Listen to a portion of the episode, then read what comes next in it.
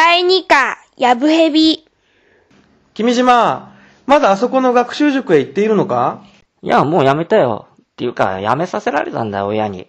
正月が明けてから別の塾にくら替えしたんだ。どうして？塾の先生から年賀状が来たから。なんで？ありがたいじゃないか。だけどさ、年賀状に今年も失点抜刀ですって書いてあったんだぞ。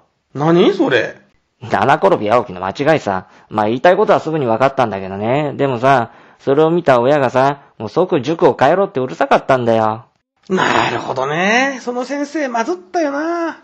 うん、俺は別にどっちでもよかったんだけどさ、親がさ、うちはそんな裕福じゃないのに寒い懐から無理して出してんだから、同じ金を出すならもっとマシな先生にってさ。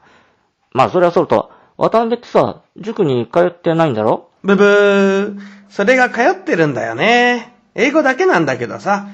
親に言われてね。えーそれはまた、どういう風の吹き回し？名誉は英語でホノラブルだって親に教えてもらったんだけどさ、英語は日本語を汚く言えばいいのか。ホナラブーだね。なんだ簡単じゃんって言ったら、雷落とされてさ、それで英語だけでもって塾に行かされることになったんだ。なるほど。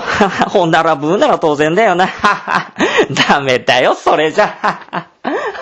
よく言うよ。お前だって俺とどっこいだろう。どんぐりの背比べじゃないか。でもさ、実は、俺らよりもっとすごいのがいるぜ。うちのお姉ちゃんのことなんだけどさ、姉ちゃん、今、専門学校に通ってるじゃない？で、この間成績表を見せてもらったんだけどさ、もう見てびっくり目の玉が飛び出そうになったよ赤点、不合格。ならまだしも、英会話の欄に、失格って書いてあったんだよ。え？何それ？そんな評価あんの？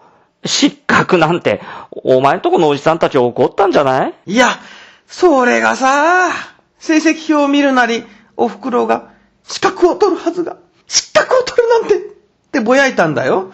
そしたら親父が、うめえ座布団2枚って言ってさ、で、みんなで大笑い。